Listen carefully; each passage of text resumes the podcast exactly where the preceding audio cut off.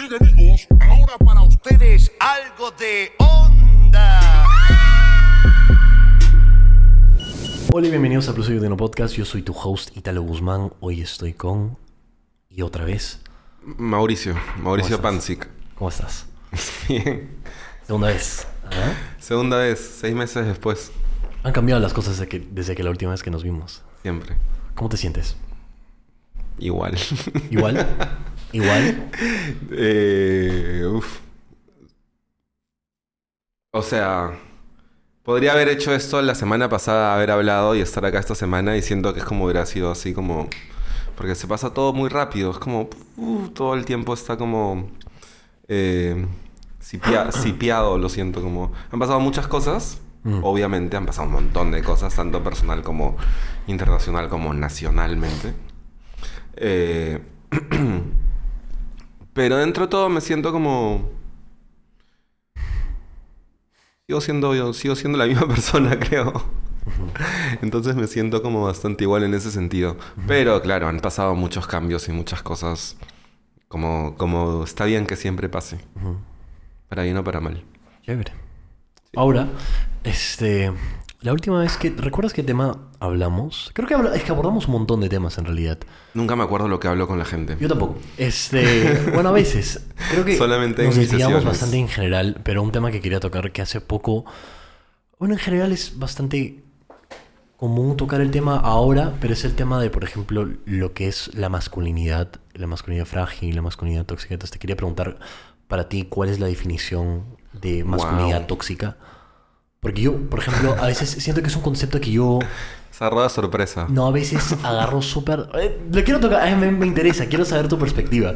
Entonces... Voy a pensar mientras que sigues hablando. ya. Dale, dale. Entonces, este... Nada, o sea, siento que es un tema que siempre está como que... eh, Parece TikTok, hay gente como que tirándose un rant acerca de bla, bla, bla. Ya, es que esto también va a ser como un TikTok porque y tengo... Obviamente tengo punto de vista, pero es un punto de vista y no es un punto de vista muy basado en eh, investigaciones o en cosas que te pueda decir como, mira, esto es así, así, así, así, porque no es como que lo tengo así.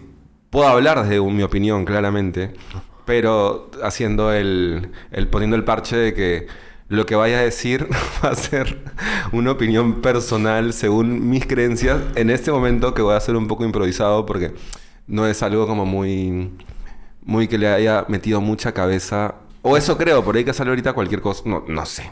Ya estoy un poco, ya me puse nervioso. Tranqui. Todo bien. ¿Cuál era la pregunta? No me acuerdo. ya, ¿cuál es para ti la definición de masculinidad tóxica o frágil? ¿Masculinidad tóxica o frágil? A ver, voy a, voy a hablar como cualquier, cualquier cosa. ¿eh? Eh, habría que definir cada palabra para empezar, creo. ¿no? Ok. ¿Qué es la, mas- la, mascul- la masculinidad para ti? Para Yo- mí- Sí, yo quiero entender un poco eso. Ok, yo asumo que la masculinidad son características que comúnmente, o sea, en, en la sociedad suelen asociarse a un hombre, ¿no? ¿Cómo qué? No sé, asumo que ser fuerte se puede asociar a ser masculino, es una característica. Por ejemplo, los hombres tienen mucho más testosterona, por ende los hace mucho más fuertes. Eh, dudo mucho, eh, porque estamos hablando en, en líneas generales. Hay mu- mujeres que desarrollan inclusive, creo, más, pueden Más desarrollar más testosterona. testosterona que un Claro, hombre. pero mayormente. Claro, por eso, en líneas generales, pero eh, yo creo que lo tóxico empieza desde la generalización de lo que, de eso, ¿no? De los hombres son así, las mujeres son así, los hombres son así, las mujeres son así. Creo que hay mucha variedad eh, y cada vez, mientras que la historia de la humanidad avanza, creo, eh, cada vez vamos más, me parece que vamos más a los detalles. Antes, antes, por ejemplo, era como, esto es muy general, esto es así, las familias son así, los hombres son así, las mujeres son así, eh, tal enfermedad es así, eh, eh, estás triste, pues no sé qué, todo es como muy general, inclusive también hablando de las patologías mentales, ¿no? Como que no se hablaba tanto a detalle como cada vez se va hablando más. Entonces, me estoy yendo un poco por las ramas, pero... Creo que está bueno como que la pregunta...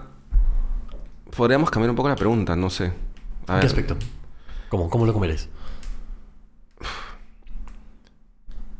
ser humano, una persona tóxica y una, una persona eh, frágil con sus creencias enseñadas por los medios de comunicación en una sociedad, no lo sé. Claro, entonces la toxicidad no está reservada netamente para un hombre, ¿no? No, claramente. Claramente no. No. Porque siento que ahora... No hay ejemplo, nada, sí, no. no. Claro, es que yo siento que al menos como lo veo como que eh, transmitido en redes sociales es que, o sea, siento que hay mucha presión en los hombres por la masculinidad tóxica. ¿Con, con- con cuál? O sea, hay actitudes tóxicas que creo que los hombres exhiben, sin embargo, Los hombres estamos jodidos desde que... Desde que Sí. de- de- o sea, a ver. Estamos, estamos, estamos muy, muy jodidos porque... En general todos estamos muy jodidos. eh, porque nos, eh, nos hemos creído muchas cosas. Nos han hecho creer muchas cosas. En muchos sentidos. Eh, de que el hombre tiene que ser de tal manera. Y la mujer también. La mujer también tiene que ser de tal manera. Y el hombre tiene que ser de tal manera. Y es como meter a la persona dentro de estereotipos, ¿no? Y una persona piensa... Yo no soy hombre si es que no soy de esta manera. O soy menos hombre. Y es como... Es, ¿Qué? Eh, eh, eh, no, yo te juro que no, no entiendo. Es, es bien, es bien curioso, ¿no? El tema de...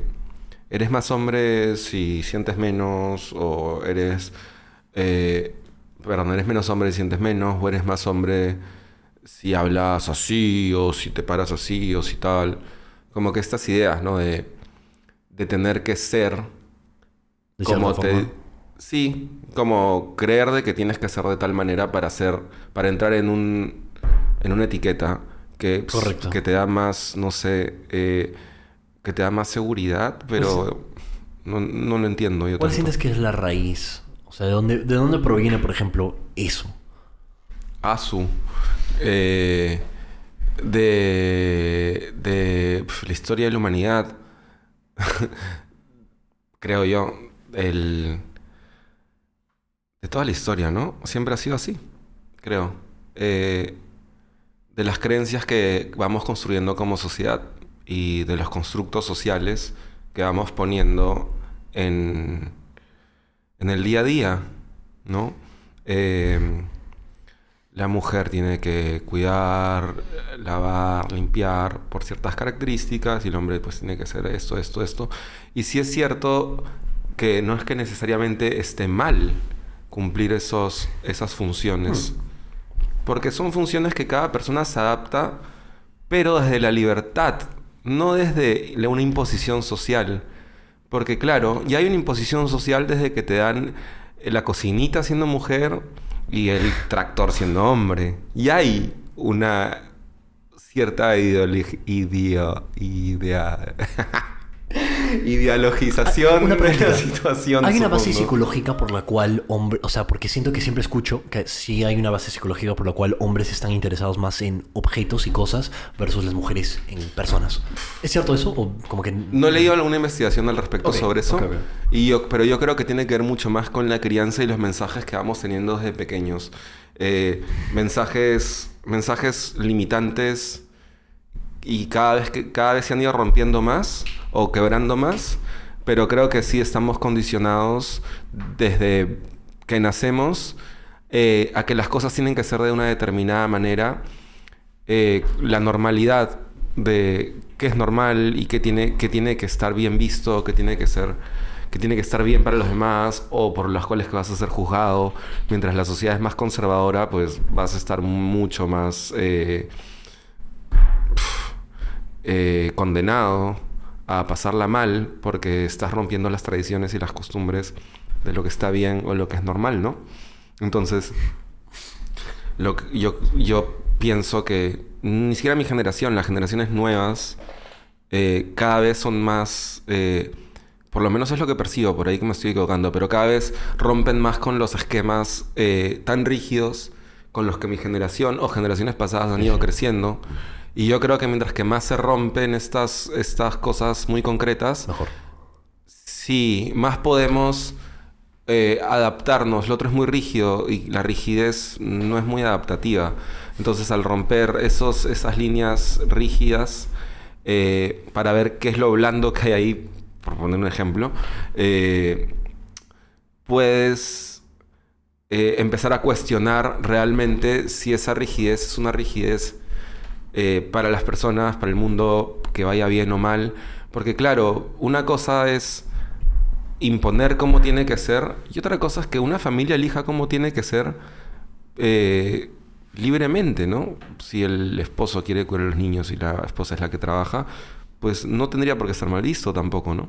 Pero hay gente que juzga eso, es como el mantenido, el no sé qué, ah, mira, la esposa, no sé qué. Y es como, son como las personas se adaptan en sus medios, en su ambiente, y juzgamos básicamente la forma de adaptarse de las personas porque ponemos un- un- una línea súper rígida Mm. de cómo debería ser un hombre, una mujer, o la masculinidad, la feminidad, ¿no? Cuando hay hombres súper femeninos, mujeres súper masculinas, si quieres ponerlo así, eh, y eso no lo hace ni más, ni menos, ni diferente, solamente que nos han enseñado a juzgar ciertas cosas y a, y a las y otras, pues no las cuestionamos. ¿no? Porque salen fuera de lo típico. Claro, asusta. Lo- todo lo fuera de lo típico siempre asusta, ¿no? Es como, es como una ley de supervivencia, creo, la conservación. Eh, y no digo que no sea importante, eh, porque en los seres humanos necesitamos cierto grado, creo yo, como persona, como sociedad, de cierta conservación de cosas básicas. El punto es cuando no queremos que nada se mueva. Y si nada se mueve, entonces nada es cuestionable. Entonces no permites que haya un movimiento muy orgánico de la sociedad, de las personas, porque quieres meter su sexualidad en jaulas. No quieres que la persona se pregunte si es que le puede gustar un hombre o una mujer en cualquier momento de su vida, porque quieren cerrar como esa posibilidad de experimentar la sexualidad, por ejemplo, de una persona. Eh, y es como, uy, no, mira, es así o es así o lo que sea. Y es como,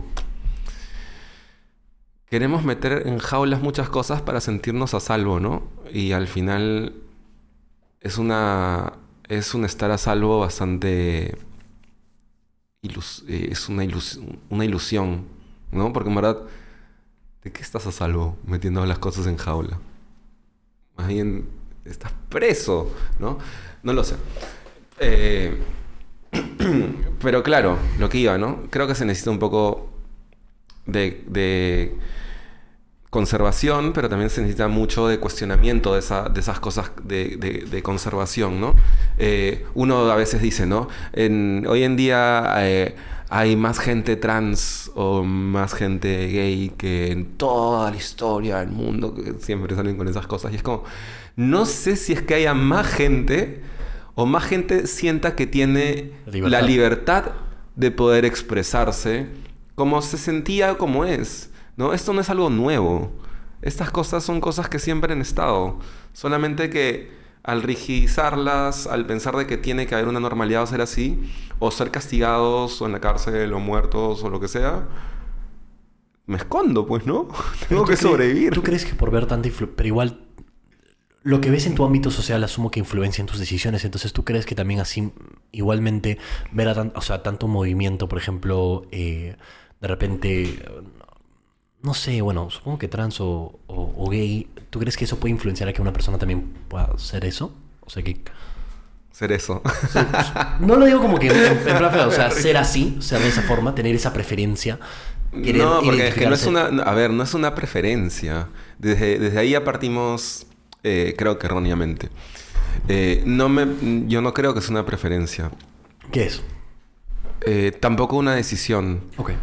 Eh, es un. Es algo con lo que, con lo que vi- vienes de, de de- de vida. Es como, no sé. ¿A ti te gusta el chocolate? Mazo. Bueno, a mí me encanta el chocolate. Es algo así. Es como, me gusta el chocolate. Punto. Para mí es como algo así, es como... Pero la gente es como, ah, le gusta el chocolate, está mal. ¿No? Por ejemplo, le gusta la vainilla. No, es, es como juzgarte básicamente por lo que tu sexualidad eh, se siente atraída. Porque No es que un niño de 6, 5, 4 años vea a Bugs Bunny besarse en la tele o vea un piquito entre dos hombres y diga, "Ah, me encanta, quiero ser así o ah, no sé qué.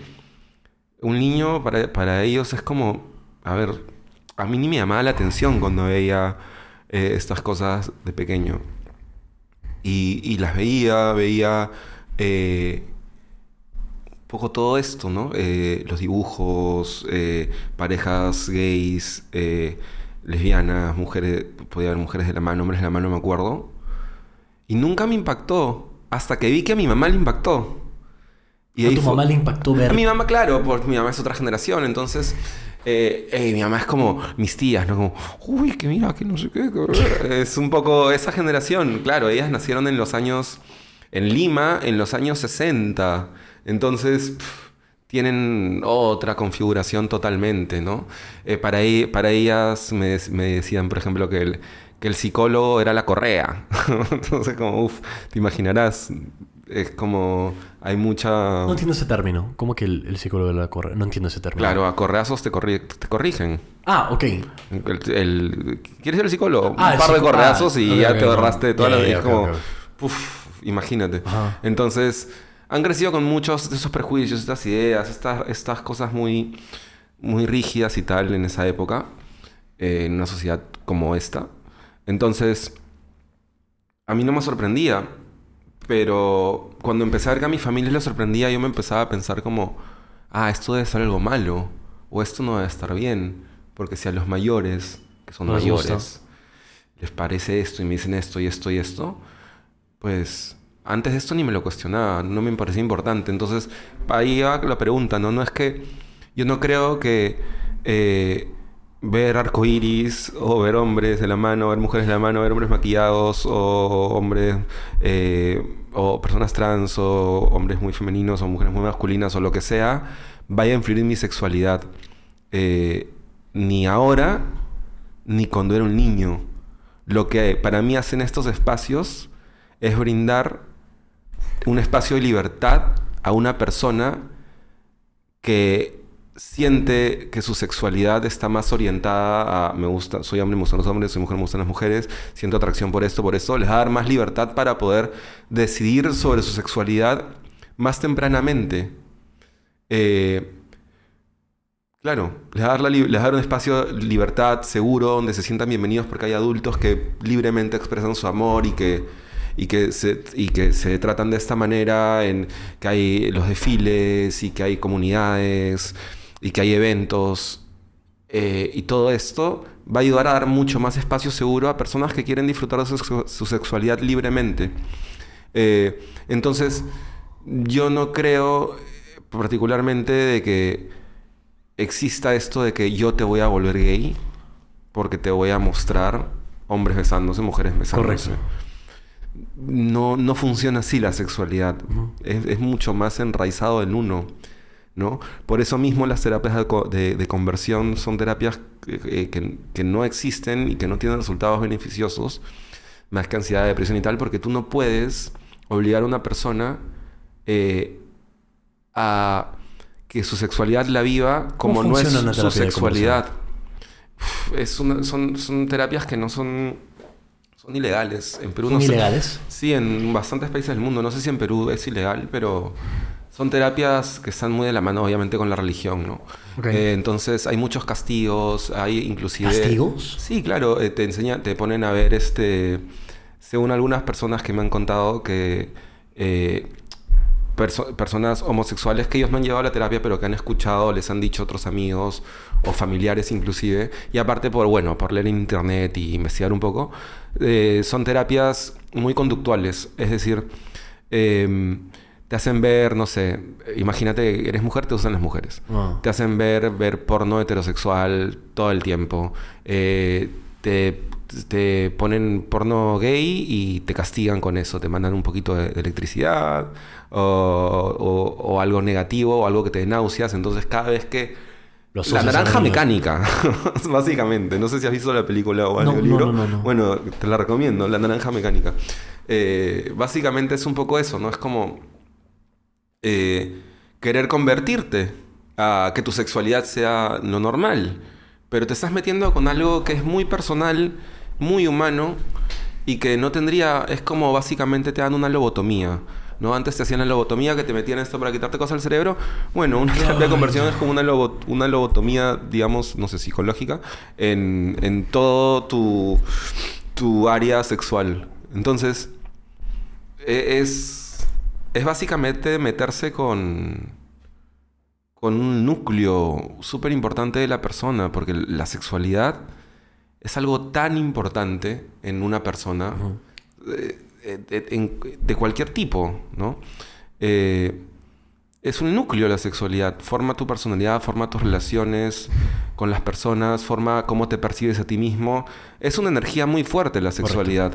Entonces, querer normalizar que la sexualidad tiene que ser de una determinada manera o de otra manera es, es pensar de que los seres humanos, no hay diversidad en la humanidad, Ajá. o en la naturaleza, o en, o- o en el mundo. Es decir, vivimos en un mundo de naturaleza diversa, de todo diverso, y lo que queremos hacer es poner las cosas en blanco y negro, ¿no?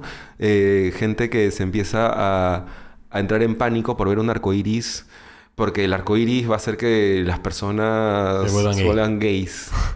Mientras que esa persona que dice eso está viendo porno lésbico para meterse una paja. Entonces, ¿qué me está diciendo? Hay, hay papá, hay padres, por ejemplo, que rechazan que sus hijos puedan ver, por ejemplo, una persona gay besarse o etcétera. ¿Cómo le explicas a esa persona como que, que la lógica que están utilizando no tiene sentido? Porque, por ejemplo, tú, o sea, si ellos, deja- o sea, si sus hijos verían a una pareja heterosexual besarse, Es muy no difícil, ningún es problema. muy difícil. ¿Cómo, como que pasas, cómo puedes explicarle eso a alguien que como que no tiene sentido su lógica? Eh, generalmente es muy curioso porque esas son las personas que dicen están ideologizando, ¿no? Pero estas son las, perso- las personas que dicen que, que estás ideologizando. Quieres ideologizar a nuestros hijos, ¿no? Eh, quieres, quieres enseñarle, quieres que todos aborten y que todos sean gays y tú también quieres ser trans. y ideología, ¿no? Agenda 2030 y todas estas cosas. Esa es la gente que más ideologizada está, no, no, no se permiten verlo, no lo van a ver. No hay forma de que lo vayan a ver. ¿no?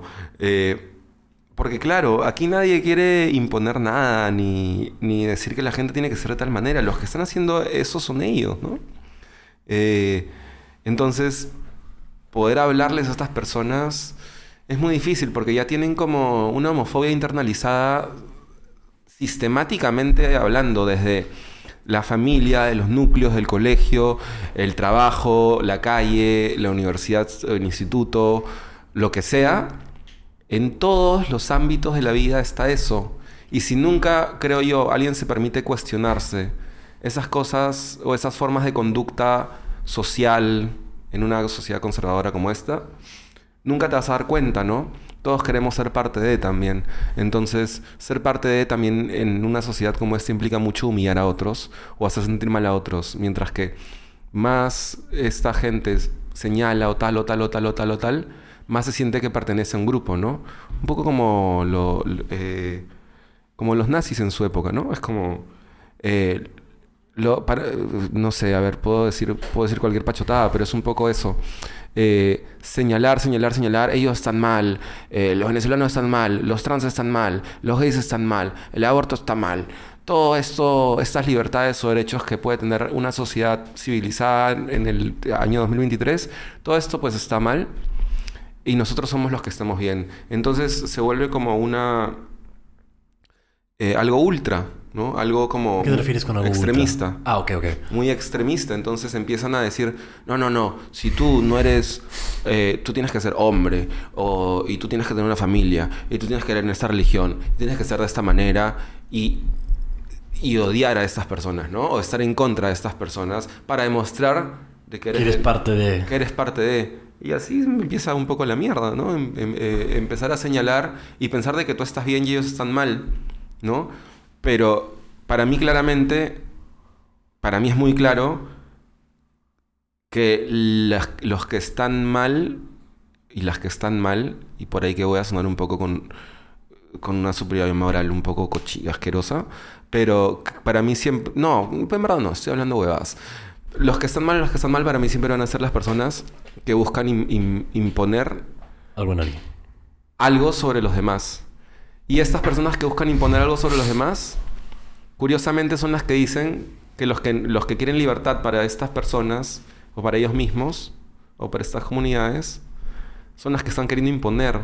Y no, ellos No están queriendo imponer que esto no suceda, mientras que la otra persona no quiere imponer que las otras personas sean gays. O si sea, no quiere darle las liber- la, la sino que tengan un de- espacio donde su sexualidad, su vida pueda, pueda desarrollarse naturalmente, ¿no? Es decir, no me parece jalado los pelos. Ajá.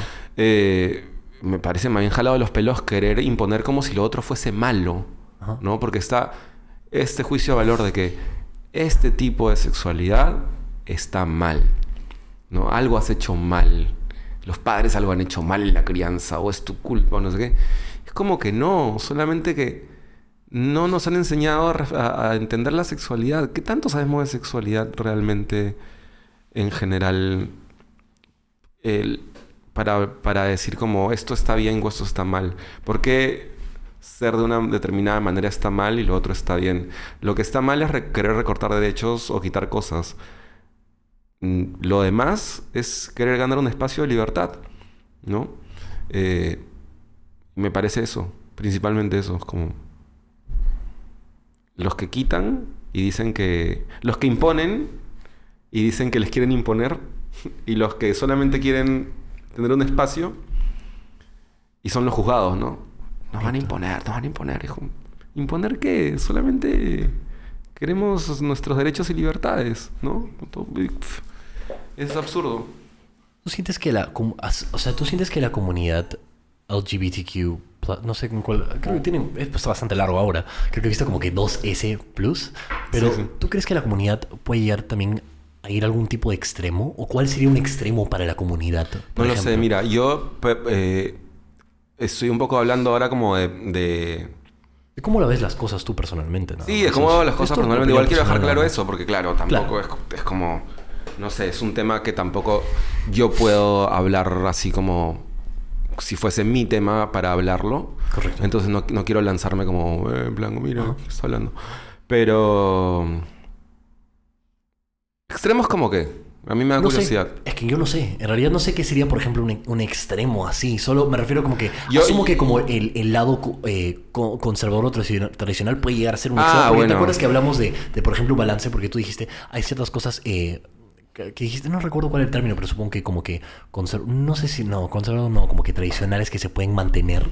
Entonces, ¿qué es un balance exactamente? Y que, por ejemplo, porque las personas conservadoras o tradicionales pueden llegar a un extremo, ¿verdad? Hay un extremo. Llegan a extremos. Claro, llega a un extremo. Una- O sea, lo que es ser una persona conservadora tradicional puede ser un extremo, ¿no? Pero sí, porque ¿qué están es- basados más en un tema de prejuicio. De prejuicio. De, represión, de, de- inclusive de odio. eh, que, que permite y que da mucho más espacio a este Ah. tipo de conductas, creo yo. Hay como más gasolina ahí. Y lo otro yo no lo veo tan, tan así, realmente. ¿Hay forma lo de que, que haya? Lo que más he visto radical, y lo pongo entre comillas porque eran fake news, eran cosas que cambiaba como la gente eh, muy tradicional en internet, gente, influencers muy tradicionales, eh, con sus discursos personales que son bastante como conservas o muchas veces transfobos o homófobos. Este, compartir una foto que es como, no sé, eh, un, un gay diciendo como, ah, me encanta tu hijo, algo así en su camiseta o algo raro. Que al final cuando ves la foto original no había eso, pero la gente como que cambia eso como para implantar más semillitas de, Ajá. mira lo que quieren hacer con nuestra sociedad, mira lo que está pasando acá. No, yo particularmente No sientes que puede llegar a un extremo. O sea, no hay nada, no puede haber nada radical. Me- ahorita mismo que me lo preguntas me pongo a pensar qué podría ser algo radical en ese sentido, como incendiar casas o cosas así. Seguramente que puede haber eso en algún... A ver, no lo sé.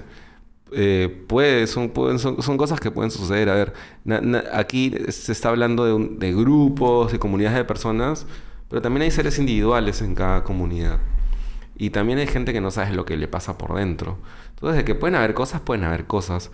Pero creo que son muy aisladas, a diferencia del otro que no están aislados. Los otros son como grupos que se juntan básicamente a rezar en clínicas de, de aborto afuera, a acosar personas, a estar detrás de personas. Las otras personas no buscan, no, no van por ese lado, van eh, generalmente queriendo construir eh, más espacios de libertad. Correcto. Las otras personas lo que van es ir a esos espacios de libertad a querer quitar esas libertades. Entonces, mm, me parecen dos, dos, dos aristas súper distintas, ¿no? Como la persona que busca reprimir, que busca cambiar, que busca eh, inclusive como acosar, versus las personas que están buscando no ir a romper estas cosas, sino generar espacios donde puedan estar y desarrollarse. Y las otras personas lo que quieren es, es quitar eso, como exterminar eso. Cuando hablamos de eso ya es como... pff, palta. Es palta. Porque... Porque, estás queriendo eliminar cosas según tu... eh, tu moral. Y la moral es súper subjetiva. O sea, en, especialmente en cosas que, que está ligada a las creencias religiosas, ¿no? Generalmente, pues son personas que son muy conservadoras, que son muy religiosas, que piensan que hay que seguir las leyes de Dios y tal, tal, tal, tal, tal, tal. Y es como, ya, pero ¿qué Dios? ¿De qué Dios me estás hablando? ¿De qué persona me estás hablando, no? Eh, porque si yo no creo en Dios, ¿qué hago? no, no me voy a regir por las leyes de tu Dios o de las formas que me han dicho que, a ver, no digo que la religión no tenga muchos valores positivos que pueda dar a las personas. Eh, como todas, como todo, como todo, todo puede dar valores positivos. Pero una cosa es si los valores positivos te nacen por ser buena persona o los valores positivos te nacen porque te dicen que tiene que ser así según la religión. Ahí qué tan buena persona eres realmente. ¿Estás siendo buena persona porque te nace ser buena persona? ¿O estás siendo buena persona por una imposición de que te vas a ir al cielo, de que tienes que ser bueno, o de que según la religión eso es bueno? O sea, por el tema de... Porque no lo piensas, no, no, no hay un desarrollo muy, muy profundo a veces. No digo que en todos o en todas, pero hay- no hay un desarrollo muy profundo, ¿no?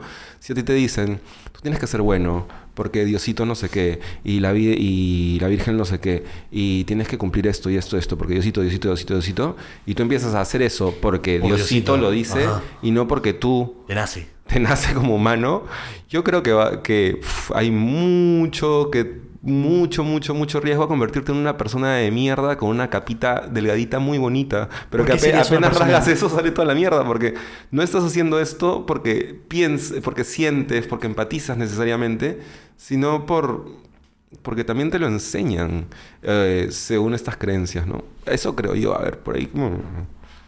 Es una creencia también. O sea, en el tema de religión siento que yo... Bueno, no sé, siento que es complejo, ¿no? Hay personas que genuinamente sí creo que usan la religión como para eh, llevar su vida por un lado de bien, ¿no? Que genuinamente sí quieren hacer cosas lindas para personas. bien. Y eso está chévere. Sí, Solo mi único bien. conflicto es cuando intentan imponer Yo voy, cosas yo voy a ese sector, Eso es lo que me a ese a sector religioso conservador que intenta como Imponer. restringir, imponer. Sí, no, hay- Conozco a personas religiosas que son un amor, que son súper buenas y que y no, no, no, no es un tema contra las personas Claro. religiosas, porque al final la religión, no sé si lo dije la última vez también, la religión para muchas personas es una manera de, de y está súper bien, ¿no? Eh, para estas personas eh, de hacerle frente eh, a lo absurdo de la existencia. Creo que eh, lo mencionaste en el. Es como podcast. es una herramienta que te ayuda mucho con la angustia existencial y si te sirve, porque te da una creencia, te da una base, te da una red donde caer ante la incertidumbre, ante, ante el vacío existencial, ante la muerte, ante qué carajo es esto, ¿no?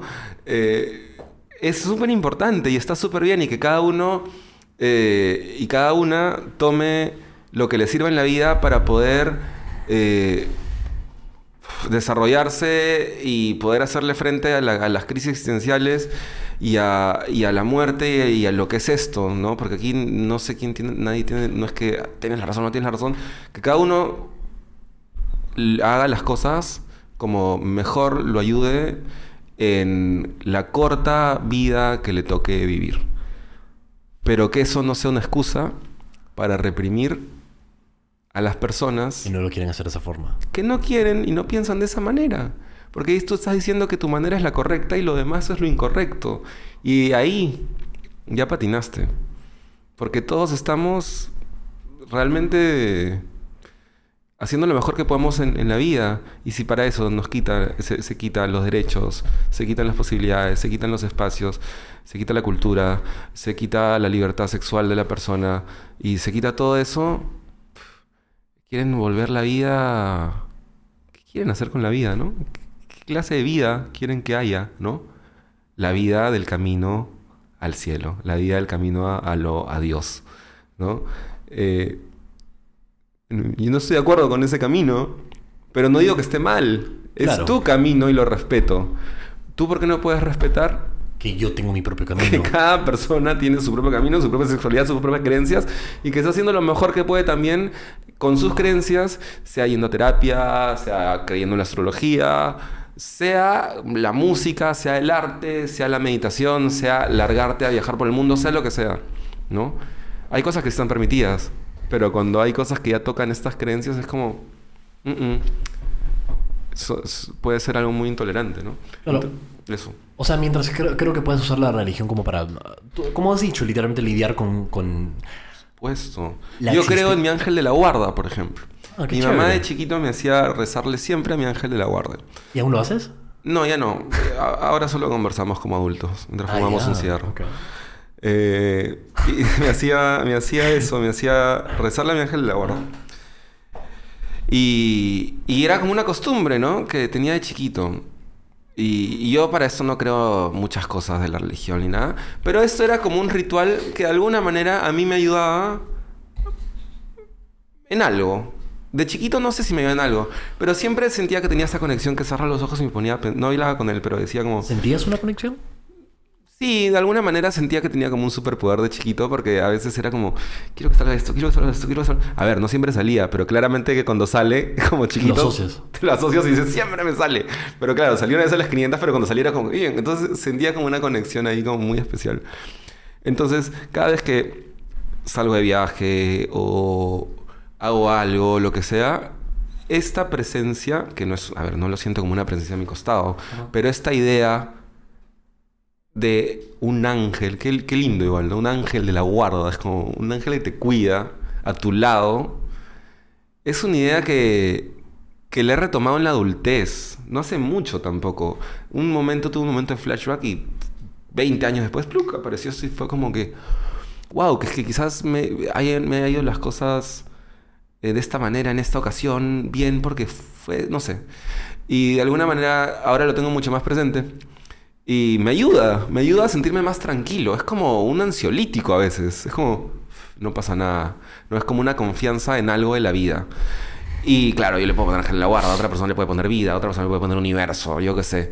El nombre que tú quieras. El punto es que este bastón espiritual sí que ayuda a caminar y entiendo a la gente con creencias. Antes no las entendía tanto porque era adolescente y era un idiota y quería eh, quemar todo. Pero ahora mientras que he sido más adulto... Juzgabas más a la gente que creía como que cosas como religión. Claro, porque estaba en una etapa adolescente de querer... eh, muy disruptiva, ¿no? Muy... muy- ¿De muy- juzgar? Sí, un adolescente. Yo que sé, cuando eres chivolo y piensas de que tienes la razón de todo y todo el mundo está mal y todos están jodidos y que vas a cambiar el mundo y... ¿eh? Bueno, algo así. Entonces juzgaba mucho eso. Pero ahora poco a poco he empezado a entender que es muy necesario porque, claro, yo también estoy más viejo y entiendo como... Ah, mira, no es que eran tontos. Es que necesitamos, ante la incertidumbre de la muerte, quizás un apoyo, ¿no?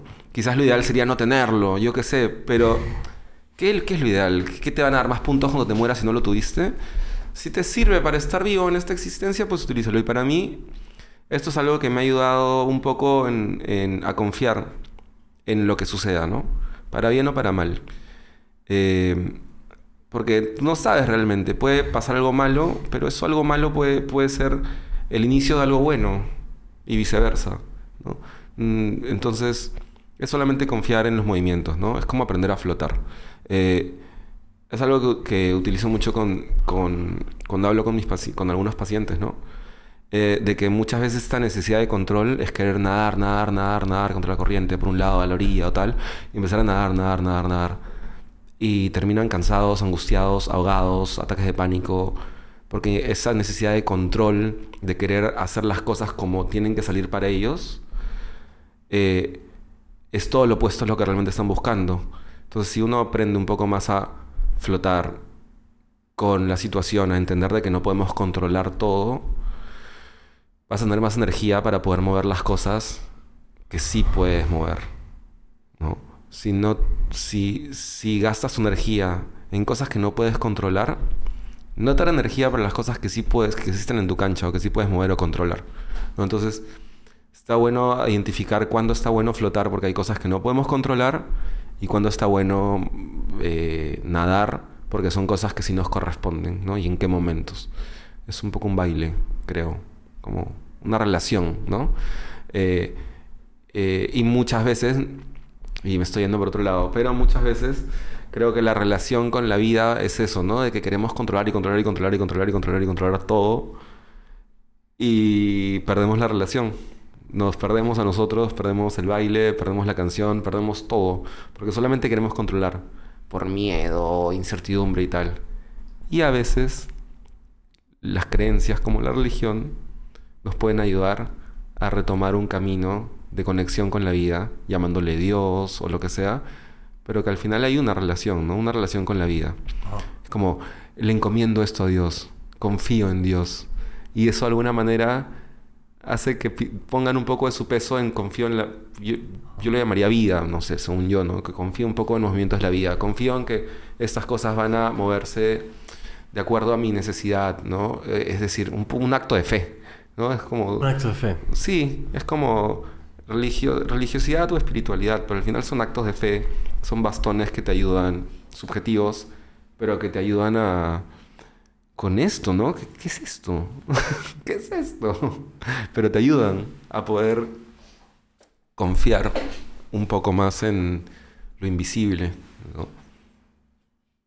Así como mencionaste tú lo de tu ángel de la guarda, yo también siento que, o sea, porque yo, yo, yo soy similar, ¿no? No necesariamente creo en, un, en Dios así. Supongo que creo que debe de haber algo que nos creo, ¿no? Eh, no sé cómo se vería manifestado. O sea, no, la verdad no sé.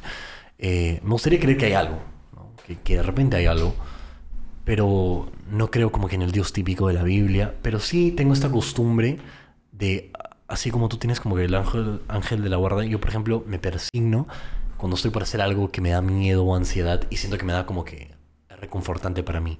Es A un- pesar de que no creo en Dios o algo así. Sí, como sí, es un poco es este- reconfortante para mí. Es un ritual, pues, es un, es un, Ajá, como un ritual. Es un pequeño ritual, eh, como cargar la cadenita de no sé qué, o tal. Es como... eh, ¿Cómo se dice? No soy... Pasas por debajo de una escalera, supersticioso. Es como una superstición, Ok. ¿no? Entonces, que te ayuda, porque las supersticiones sí que ayudan.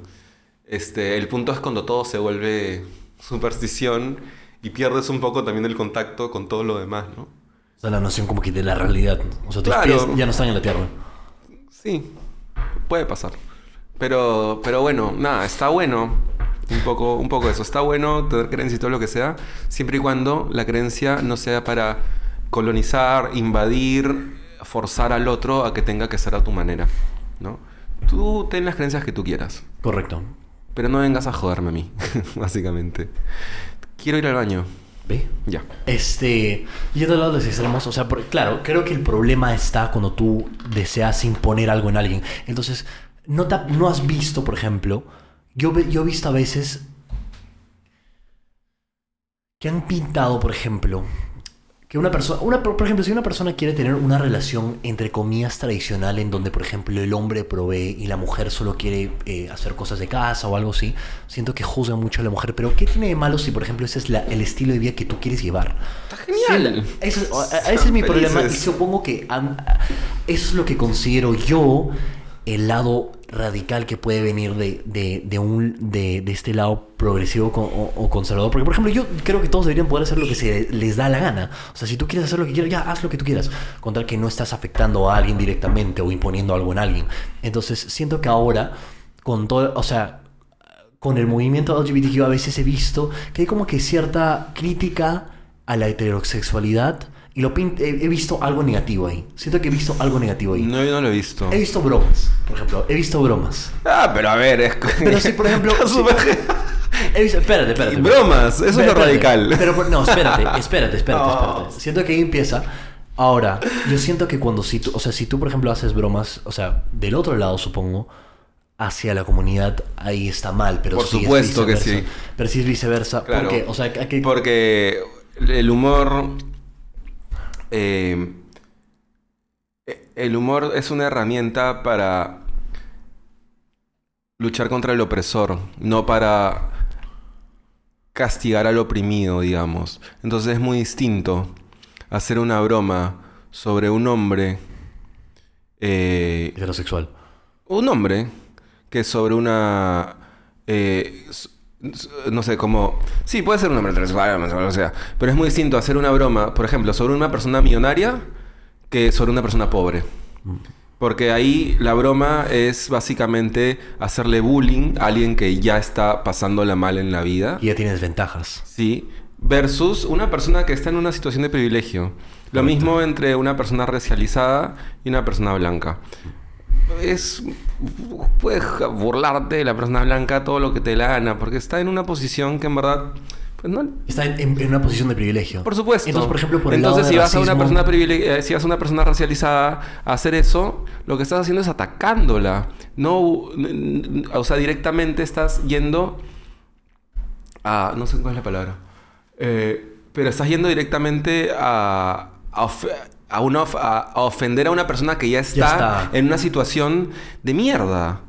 Porque es una situación de mierda. Correcto. Eh, eh, eh, la pobreza extrema o, o la transfobia o la homofobia o el racismo, ya estás en sí en una situación de en una situación vulnerable. Entonces, burlarte del vulnerable No es lo mismo. no es lo mismo que burlarte a Claro. una persona en una situación de privilegio. Entonces, para mí, por supuesto que está bien, está bueno, porque el humor sirve un poco eso para eh, reírse de la persona que está arriba. Es muy distinto a reírse de una persona que Y está, abajo. Por supuesto.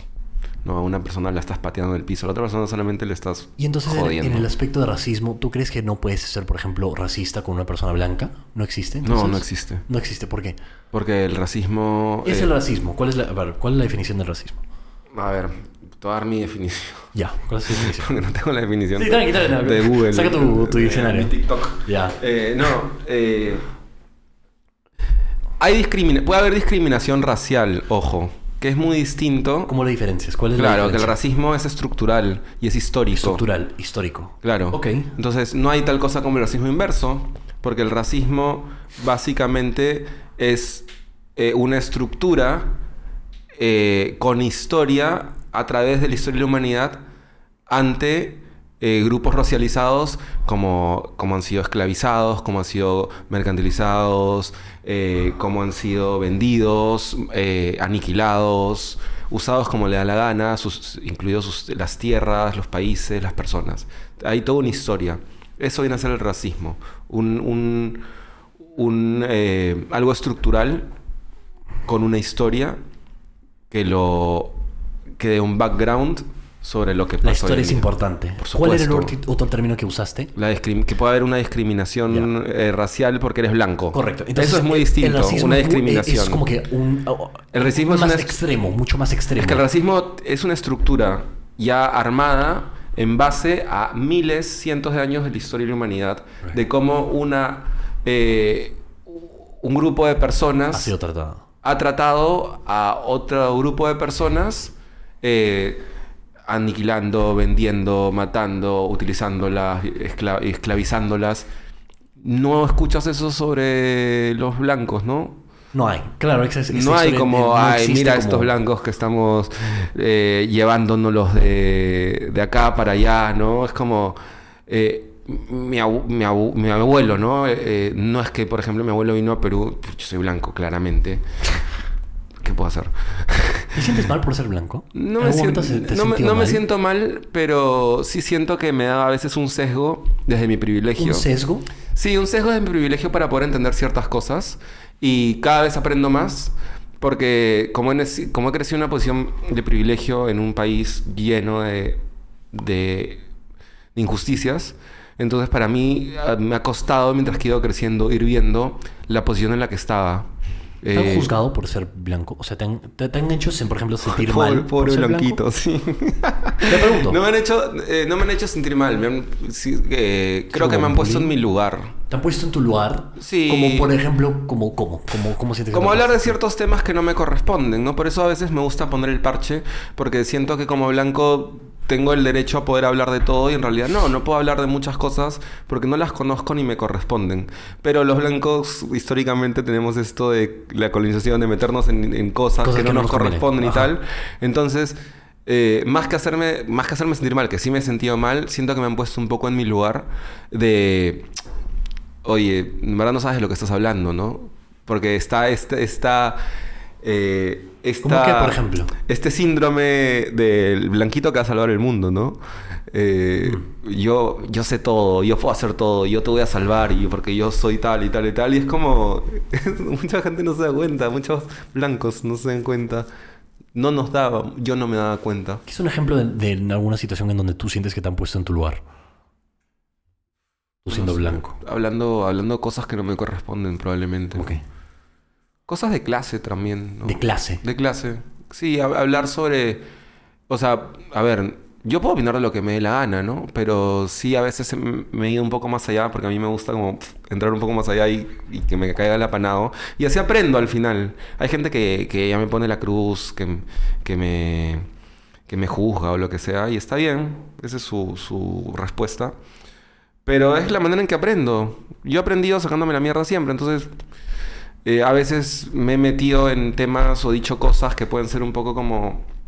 No te corresponde. No me correspondía y estaba metiéndome porque, pues, Porque sí. no sé, Twitter y la vida, yo qué sé, ¿no? Entonces me metía en plan y me caía de culo y me caía un apanado virtual. Ajá. Y claro, me sentía mal y todo, pero después poco a poco, ya con la cabeza fría, entendiendo como, claro, ta, ta, ta, ta. Y, y claro, es que yo necesito chocarme para... Y es- ha sido mi forma de aprendizaje, ¿no? Como chocarme, caerme, equivocarme. Ok. Y así he aprendido un poco, a veces, innecesario quizás. Ya es un poco el gusto la caída a veces. Pero... mucho gusto la caída. Pero es como la forma en que, en que iba aprendiendo. Entonces, nada, eh, desde mi posición, pues a- antes pensaba que podía hablar de todo y podía hacer todo, todo, todo. Y poco a poco me daba cuenta de que, no, pues bueno, estás en un lugar que no, que, que no estás tocando el piso, Mm. ¿no? No, no como otras personas.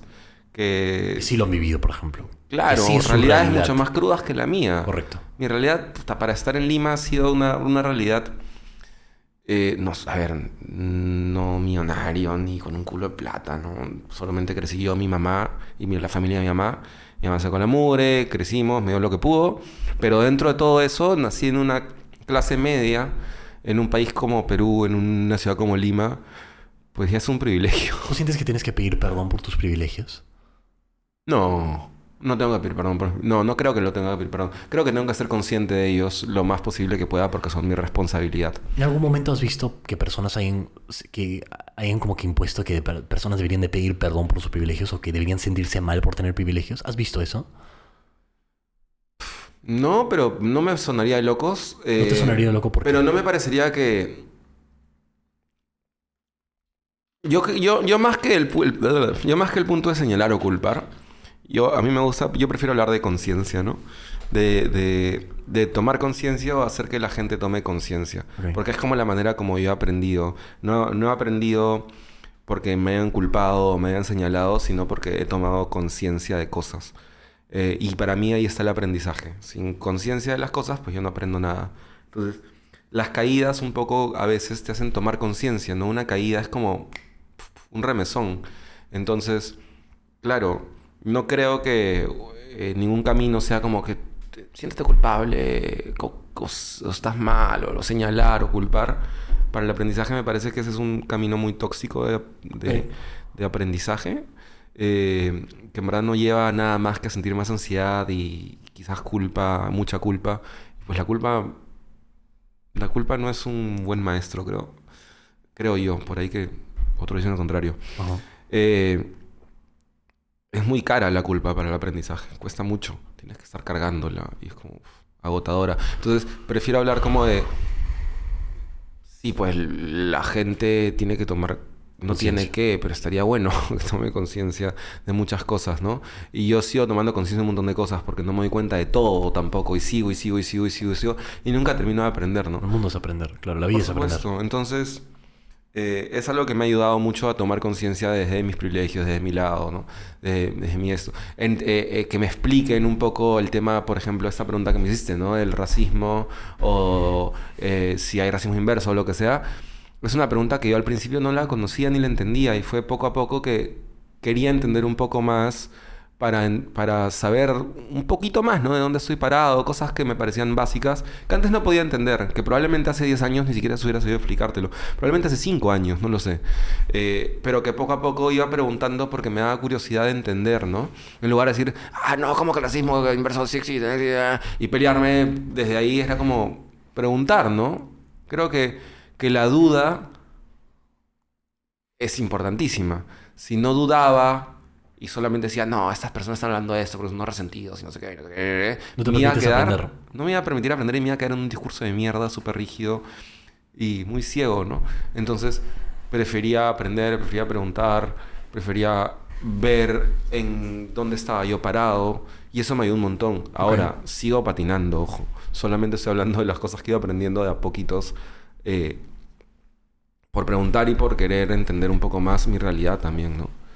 Porque no puedo entender mi realidad de mis privilegios y no tampoco entiendo la otra realidad eh, en Correcto. general, ¿no? Creo. Eh, si no, no me da cuenta. El tema de tomar conciencia. Ahora, Nunca está mal tomar conciencia. con respecto a, volviendo al tema de racismo, ya, entonces, en resumen o una, una, una definición resumida, ¿qué es ra- el racismo? Eso. eh, Súper resumida. Resumida. eh, una discriminación sistemática. Sistemática. Eh, histórica sobre una clase, un- una, una clase oprimida o un- una raza, no es que no, no sé si hablar de raza, ¿no? Por un tipo de color, eh, ser oprim- eh, oprimidos, esclavizados, maltratados, opresor, colonizados, es decir, utilizados a través de su historia. Correcto. ¿no? Ok. Entonces estamos hablando de algo sistemático, algo histórico. Eh, a ver, estoy hablando desde mi punto de vista, no soy un sociólogo ni nada, soy psicólogo, pero desde, desde las- de las cosas que yo recuerdo que he hablado con personas que sí saben de esto y me lo han explicado y lo he entendido, eh, es básicamente algo que viene de historia, que, que es sistemático y, y que ha pasado pues a través del tiempo continuamente sobre un tipo de personas hacia otro tipo de personas, ¿no? Ok. Cosa que no vas a escuchar en la historia de los blancos, ¿no? Eh, mi abuelo no vino acá como vi- vino acá como escapando de una guerra, pero no porque él estaba haciendo, bueno, por ahí que sí está siendo utilizado, pero no por su raza, sino por, por su juventud y tienes que luchar eh, para una guerra. Ya, y ahora, ¿cuál era el otro término?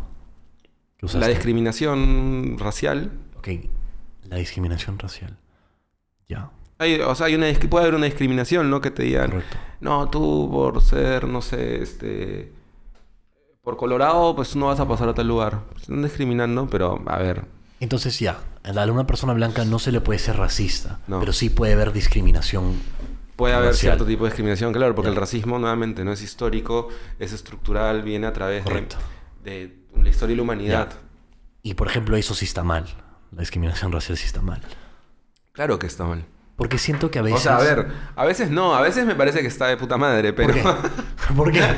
¿En qué? O sea, ¿en qué aspectos? No, porque. No, en verdad no. Nunca está bueno juzgar a nadie por su, por su apariencia física, Ok, sea chévere. por raza, Yo tampoco creo que contextura, tamaño, lo que sea. Me parece hasta las huevas.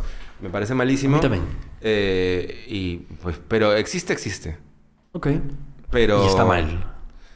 Sí, yo nunca, mal, o sea, o sea, no yo, es algo- o sea, no es algo yo positivo. particularmente, bueno, no tampoco, a ver, yo tampoco, particularmente no, no me hace sentido, pero entiendo que hay mucha gente que, que lo ve como un insulto, porque le han enseñado así, como a hay gente que ins- para insultar a otra persona, pues básicamente eh, los insulta diciéndole que son pobres. Imagínate esa clase de insulto. Ah, tú eres misio, tú eres pobre, no sé qué. O cachudo.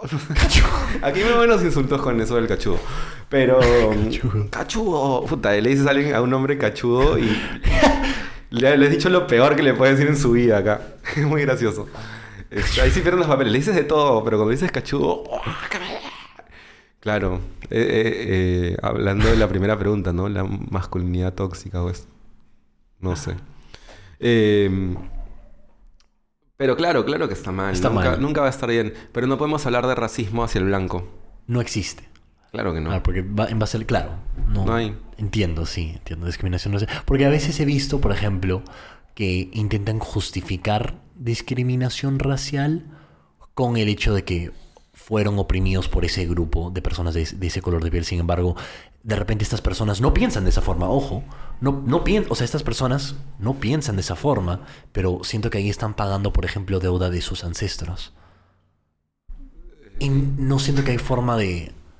Pero no siento que sí, no sé si eso esté bien o no. Porque, por ejemplo, hace- o Es que ni bien ni, bien si ni mal, persona no- ni bien ni no- mal, son partes de las consecuencias que suceden. Ya, pero si esa persona no piensa eso, está, estaría bien que, por ejemplo, ha- hagan eso y, y justifiquen No, con el hecho de que, ah, no, pero tú fuiste racista", Lamentablemente es que no es ni bien ni mal.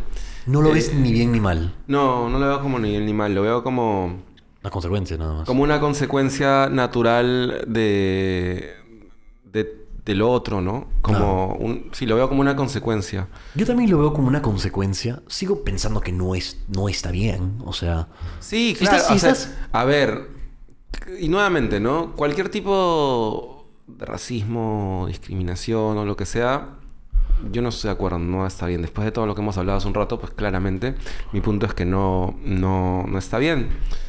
Pero sin embargo son cosas que saltan y que suceden.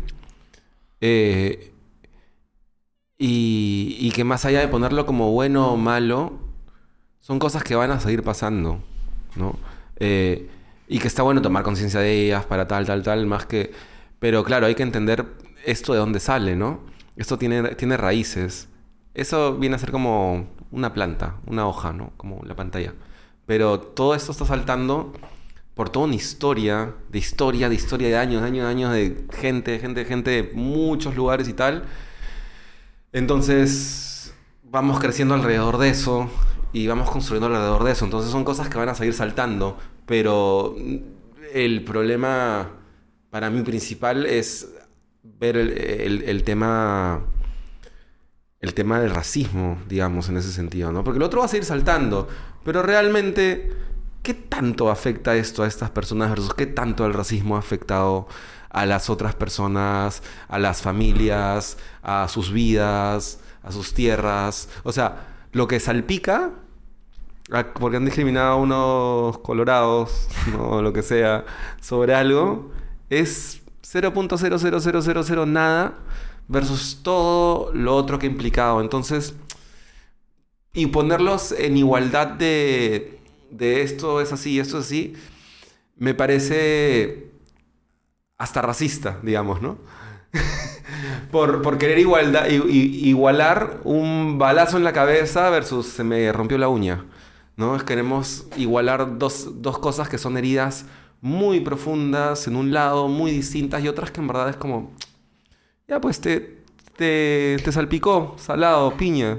Pero a ver, te salpicó por qué es todo esto que hay acá, ¿no? Yo lo veo un poco más así. Por eso digo, no es, para mí no es que esté ni bien ni mal, va a salpicar, pero nace de un mal para mí primario, digamos, ¿no?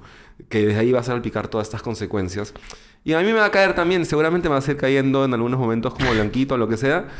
Está bien, pues, comparado a toda la otra historia, pues, ¿qué- qué me voy a ¿Pero quejar? sientes que estás minimizando tu, lo que tú estás pasando? O sea, ¿sientes que sería también de alguna forma No, porque al tomar conciencia de esto y mi privilegio y de saber dónde estoy, que me caiga, lo tomo como... No estás pasa- comprensible. Lo, simplemente lo, com- enti- lo entiendes. Yo lo comprendo totalmente. Es como... no... A, a menos de que sea una agresión realmente así como física o que me quieran dañar realmente. Ay, eso también puede llegar a ese Eh, punto, creo, ¿no? Mm, es no, lo, no, lo, no lo veo muy claro. eh, pero. Puede pasar, ¿no? Si pasara eso, ya estamos hablando de otra cosa, ¿no? Pero mientras que me salpiquen cosas como, no, no puedes entrar, o ah, mira, estoy blanquito. ¿Pero no qué sé qué. llega a ese punto? La vez pasada un amigo me estaba molestando, ¿no? Eh, eh, eh, porque me perdí en Miraflores y me dice, puta, eres el primer blanco que conozco que se pierde en Miraflores. Ah. Y me empezó a molestar con eso y me aguantaba de risa porque, claro, pues, ¿qué blanco se pierde en Miraflores? Entonces un poco como que me, me da risa eso, pero no, no me sentía ni discriminado, ni me sentía Bueno, es una, mal. es una bromita. nomás. Sí, pero, y Pero es- ¿qué pasa si sí llega a ese extremo? En donde te... digo dañan? como que ya, gente, está bueno, yo lo entiendo, pero ya me está afectando, me está molestando. punto.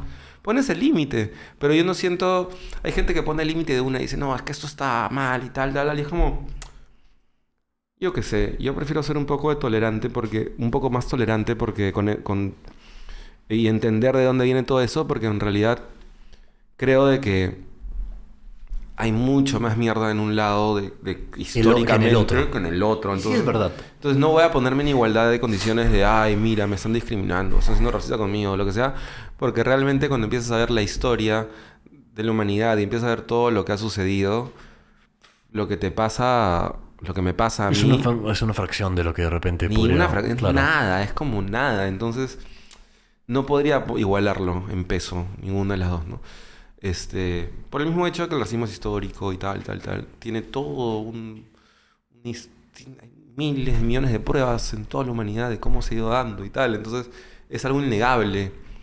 Entonces, si a mí me discriminan por blanco, pobrecito, pues nada, no, no pasa nada modo. voy a entenderlo y voy a ver qué onda. Y si es conversable, se conversa.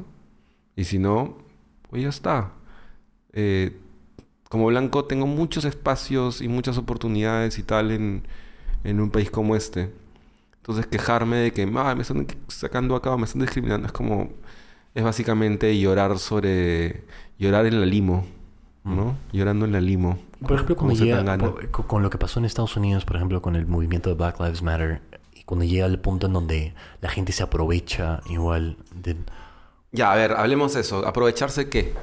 Creo que, se, es que había, creo que había gente que... Individuos nada más, o sea, que se aprovecharon de toda la situación, de todo lo que está pasando en las marchas, y lo tomaron como una oportunidad para robar y para romper.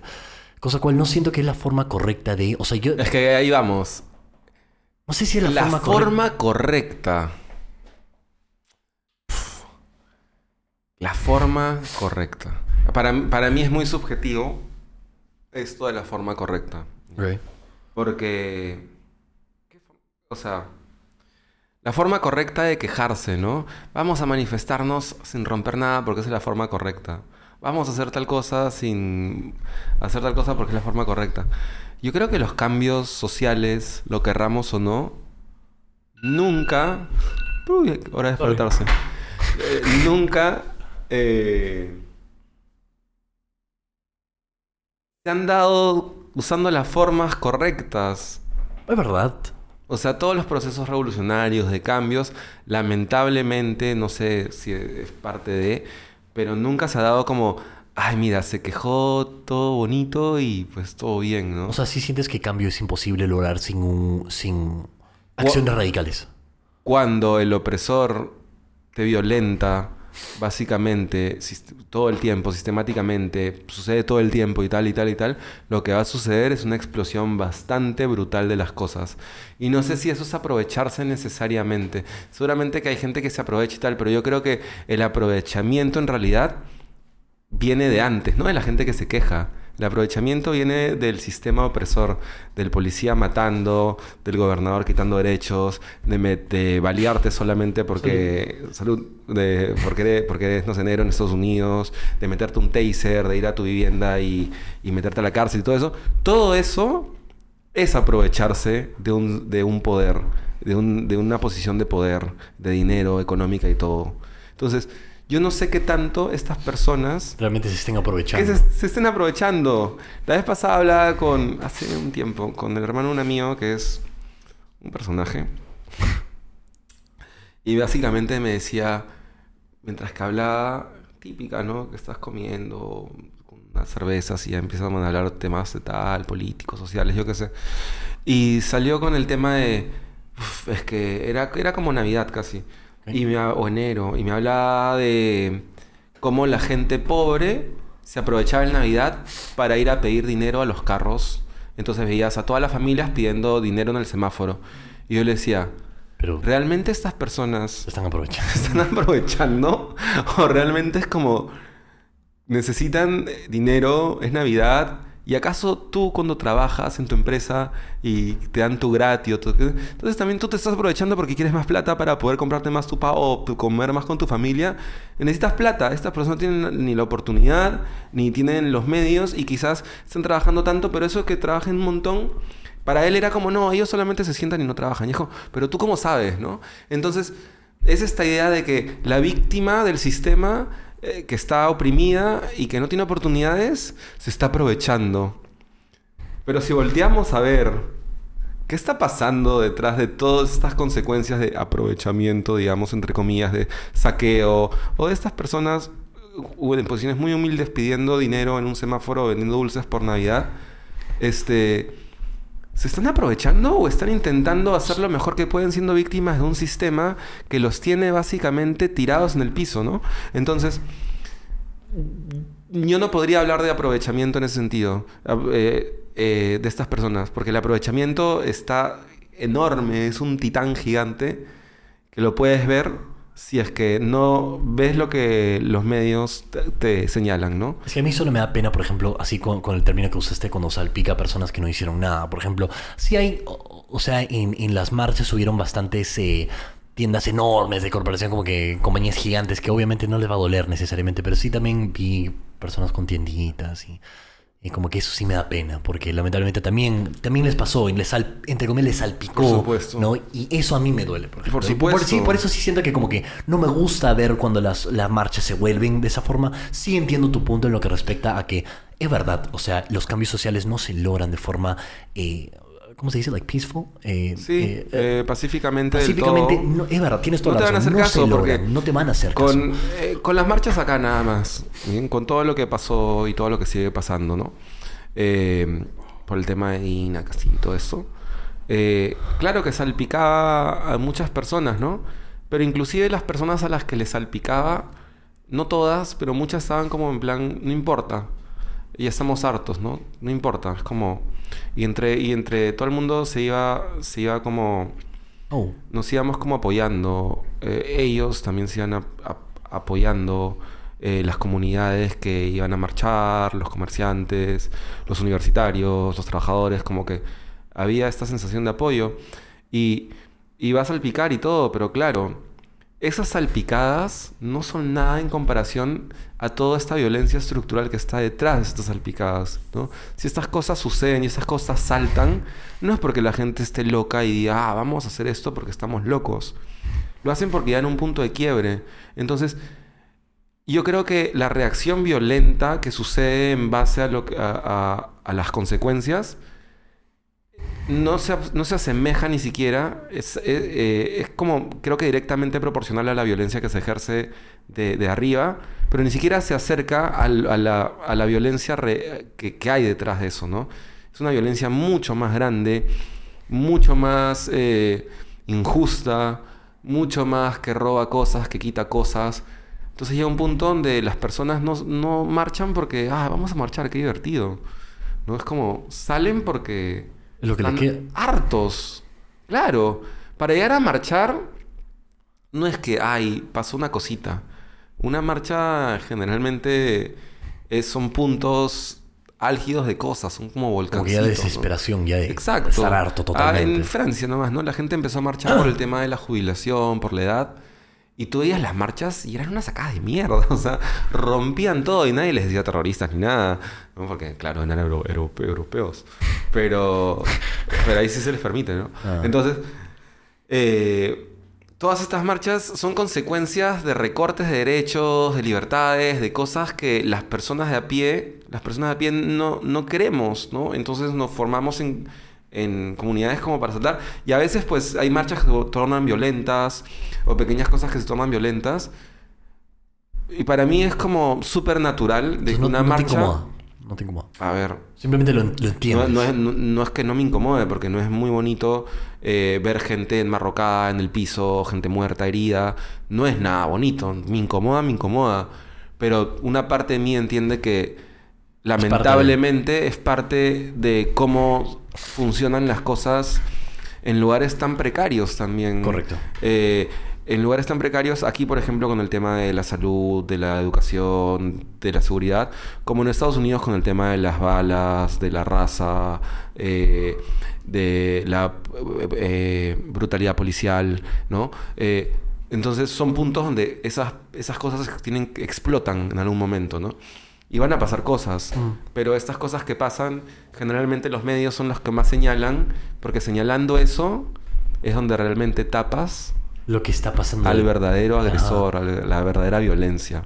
Señalas a las pequeñas hormiguitas, pero no estás señalando al oso hormiguero que se las está comiendo a todas. Qué loco. ¿no? Sí, siento que Señalas es a las hormiguitas que están atacando la patita del oso hormiguero.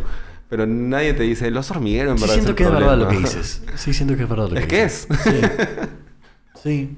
¿Viste por casualidad? eh, Y no sé si, o sea, si no sé si viste, eh, pero en Estados Unidos cuando pasó que la gente estaba intentando como que eh, deshacerse totalmente de la fuerza policial en Estados Unidos. ¿Viste eso por casualidad? No, creo que no. Ah, ok, entonces también, no, no, no tocamos el tema. Solo que pasó, ¿no? Que como por ejemplo, algunas personas pro- propusieron como, como solución que debían de... que desarmen a la... Que desarmen a la, a la fuerza policial porque, en mi opinión, también generalizaron que pues toda la policía son este, puercos y eso no me parece tan chévere. A mí sí. A mí no me parece tan chévere, porque no, no considero que es cierto. O sea, yo considero, y, y- y espérate, Hay excepciones. Hay excepciones buenas. No hay excepciones malas. Hay excepciones buenas. Porque la policía... eh, yo creo que en- no sé si en todos los países, pero en la mayoría de países del mundo es, es una organización bastante corrupta y racista. Eh, creo que tienes razón, pero creo que hay un problema de cómo se forma. Entonces, no, ¿tú eso- lo desarmarías? ¿Tú lo desarmarías, por ejemplo? ¿Desarmarías la fuerza no lo policial? sé, a ver, es un tema súper... Porque eso es lo que propo- proponían. Y yo Pero- siento que eso no solucionaba las cosas necesariamente, sino... Una, una reestructuración Eso. gigante. En, porque la policía en Estados Unidos es, un- es una institución que nació desde el racismo, para empezar, me parece. Eh, entonces es una institución bastante... O sea, a ver, cuando tú, ves, cuando tú ves este... No sé, el caso de... ¿Cómo se llama este asesino? El, ¿Jeffrey Dahmer? ¿Ah? ¿Jeffrey Dahmer? Sí. Ya. Cuando tú ves el caso de Jeffrey Dahmer, te das cuenta de todo, cómo funcionó el, Fuerte, ¿eh? la ¿Viste la institución serie? policial, sí. También eh, hay un cómic muy bueno que habla de Jeffrey Dahmer en la secundaria. qué chévere. Este, sí, que es un artista de cómic que estudió con, con él en la secundaria. Entonces cuenta un poco cómo era Jeffrey Dahmer. Está muy bueno. Se llama Mi, Mi amigo Dahmer. Ah, Eh, el, ¿Cómo se llama el artista? Eh, Dahmer, Dahmer. por- Ya me olvidé. Ahorita, ahorita, se- ahorita me acuerdo. Mi amigo Dahmer. Eh, ahorita me acuerdo el nombre del autor. ¿Cómo se me va a olvidar? Se me gusta mucho. Bueno. em, ¿Qué iba a decir? Bueno, ves cómo la institución trabaja, básicamente, ¿no? También ves acá. Aquí lo puedes ver en, en Perú, ¿no? Tú, un policía. eh, ves cómo un policía se comporta, no sé, en Miraflores, San Isidro, versus ves cómo un policía se comporta en un cono, con la persona. Y especialmente si no está bien vestida, entre comillas, Ajá. ¿no? Para el policía. O si su piel pues no es tan clara, o depende cómo hable, o depende tal. Entonces, la policía es, es, es, es como anticuerpos racistas, ¿no? Van donde, ah, mira, color por acá, pobreza por acá, tal por acá, vamos a cobrar cupos por acá, Ajá. porque también cobran cupos. Vamos a vender armas, vamos a alquilar nuestras armas al, al narcotráfico en la selva también. Vamos a hacer tal. Entonces, eh, y en Estados Unidos es- eh, no es como en Perú claramente, pero es como eh, tú ves cómo tratan a una persona eh, más de la línea de Trump o de derecha o lo que sea, el, el misma, la misma toma del Capitolio, yo qué sé, versus un hombre negro no alzando las manos, a uno lo matan y a los demás No le disparan. le pues una nada. persona murió, creo, pero no porque un policía le disparó, me parece. Eh, y no mataron a, a nadie, o sea, No era... sé si viste, pero hubo un shooting en. No recuerdo en qué estado, pero era como que un pata entró a un supermercado ya, blanco. Disparó un culo de gente. Tenía un, lo- pa, pa- Concha tenía un GoPro en su pecho y lo grabó todo. No sé Me si lo viste. Puta fuerte. Mató a toda la gente. La policía viene, solo le- la- levantan el arma, pero no, lo- no le disparan. Exacto. Eso sí me. Ya, ahí sí Pero me es- quedé de eso- estúpido. De O eso sea, es lo que dije, estamos hablando. ¿Qué? O sea, ahí sí me quedé. Ahí dije, ya, bueno, están cagados. O sea, ahí sí dije, ¿qué, qué, qué, qué, qué? De eso es lo que estamos... ex- ex- exactamente. Ay, pero. exactamente Pero es tengo eso. un conflicto con el concepto de desarmar totalmente a la fuerza policial porque sí considero que hay excepciones buenas. Lo que tú dices es excepciones. Igual Sin no van a embargo, poder desarmar a la fuerza policial. Primero tendrían que Sí. intentar desarmar, o sea, Haz lo que quieren, a pero. los estudiantes pero- del colegio. Para empezar, tendrían que desarmarlos a ellos. Y eso, pues, imagínate. Pero, pero... Creo que la solución no es como que tomar una, una decisión tan radical como simplemente totalmente desarmarlo, sino totalmente reestructurarlo, ¿no? Y eh, totalmente reestructurarlo, cómo no- funciona. Sí, pero es que yo Eso no sé. que Yo ya no sé, en realidad. Es como, no sé si haya vuelta atrás en un país como en Estados Unidos con esas cosas. ¿No crees? No, tendría que haber una... Uf, hay tanto dinero, intereses y poderes y tal que es como... ¿Tú quitarías las armas? Porque en Estados Unidos, por ejemplo, quitarías la es posibilidad de tener armas. O sea, así, así, así me... Así quisieras, yo sé. Así pero ¿te gustaría? O sea, sí, claro. Ok.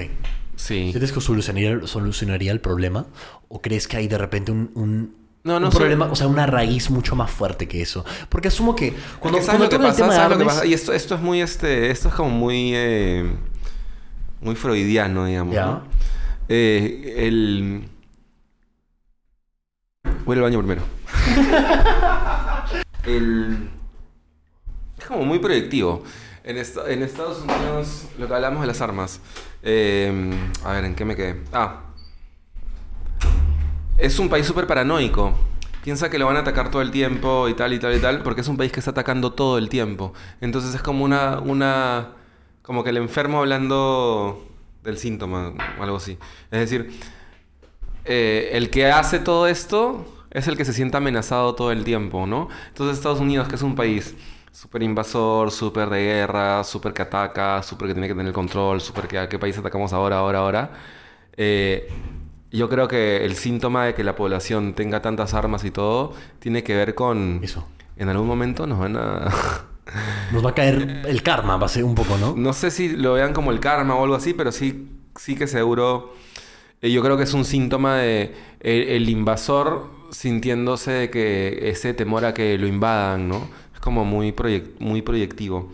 Entonces, yo creo que eh, no sé si solucionaría el problema. Yo creo que el, el problema solucionaría con Estados Unidos metiéndose en sus propios En su propio- en de- dejar de querer conquistar en tantas en cosas. todos los asuntos internacionales y mundiales. Eh, No, estoy yo creo que de acuerdo. yo creo que eso más no lo, lo- lo de las armas y mucha terapia durante milenios probablemente podría hacer que las cosas cambien, pero eso no va a pasar pues, porque hay No. mucho mucho juego de poder, mucho dinero, mucha corporación, mucho capitalismo La vuelta atrás creo que está difícil. que está sea, jodiendo todo. ¿Ah? La vuelta atrás, o sea, voltear. No, no hay vuelta o sea, atrás. Yo no creo que haya vuelta va atrás. a pasar. No, yo tampoco creo que haya vuelta atrás. Yo creo que estamos en un punto donde De punto de no retorno. hace tiempo. Sí. Es como, como cuando ves estas películas del fin del mundo y, y que en dos horas se acaba el mundo. Ya fue. ya. Bueno, te dura. En la vida real te dura unos 30 años. Pero es como, como lo mismo, ¿no? Todo lo que es que la destrucción, que no sé qué, no sé qué. Lo vas viendo siempre las noticias de vez en cuando en una parte del mundo, que el cambio climático, que no sé qué, no sé qué, no sé qué. Cosa que una película pasa en dos horas, pues ahora pasa en 30 años o algo así. Entonces yo creo que estamos en esa película de 30 años, donde poco a poco va a ser peor y peor y peor, ¿no? O sea, estamos ahorita que 17, 19 de junio. Ajá. Estoy en polo, en Lima. He llegado y hacía calor. He estado en short. Nunca me ha pasado algo así, por ejemplo. Y eso a mí me llama la atención. Y cuando he estado de viaje, eh, también un poco me llamó la atención el clima en otros lugares. La gente hablando del clima, porque claro, yo no vivo en otros lugares, pero la gente hablándome también un poco de su experiencia viviendo en su país, Correcto. cómo las cosas han ido cambiando en los últimos cinco años, pues me llama mucho la atención. Entonces, yo, yo, yo sí creo mucho en estas cosas, ¿no? No lo había pensado de esa forma, como que, que ya habíamos llegado a un punto de no retorno, porque sí creí que estaba, se estaba haciendo progreso como para combatir todo lo malo que está pasando, pero al final del día creo que sí tienes razón. O sea, llega No, un- el progreso es imprimir más stickers que digan orgánico para ponerlo en frutas que no son orgánicas. Pero ese es el progreso que te venden, que nos venden. Bueno, Mauricio, ha sido un gustazo tenerte. Diles Vaya cómo, te pueden, conversación. diles cómo te pueden encontrar en redes. no me busquen, gente. ¿Por qué no? Mentira. La última vez no querías dar tu Twitter, creo. En Twitter no me busquen. Porque, bueno, igual yo no publico cosas en Twitter, menos mal. O sea, pongo algunas cositas de vez en cuando, pero... eh, Twitter es un lugar muy tóxico. ¿Y no? Sí, es muy tóxico. Eh, la forma en cómo la gente corrige o cómo un tweet puede pensar de que piensas de tal manera o de tal manera es súper limitado y sesgado y es básicamente lo que la gente se queja en Twitter de sus padres o de su vida o de todo. Y ellos son... terminamos haciendo lo mismo, ¿no? Entonces...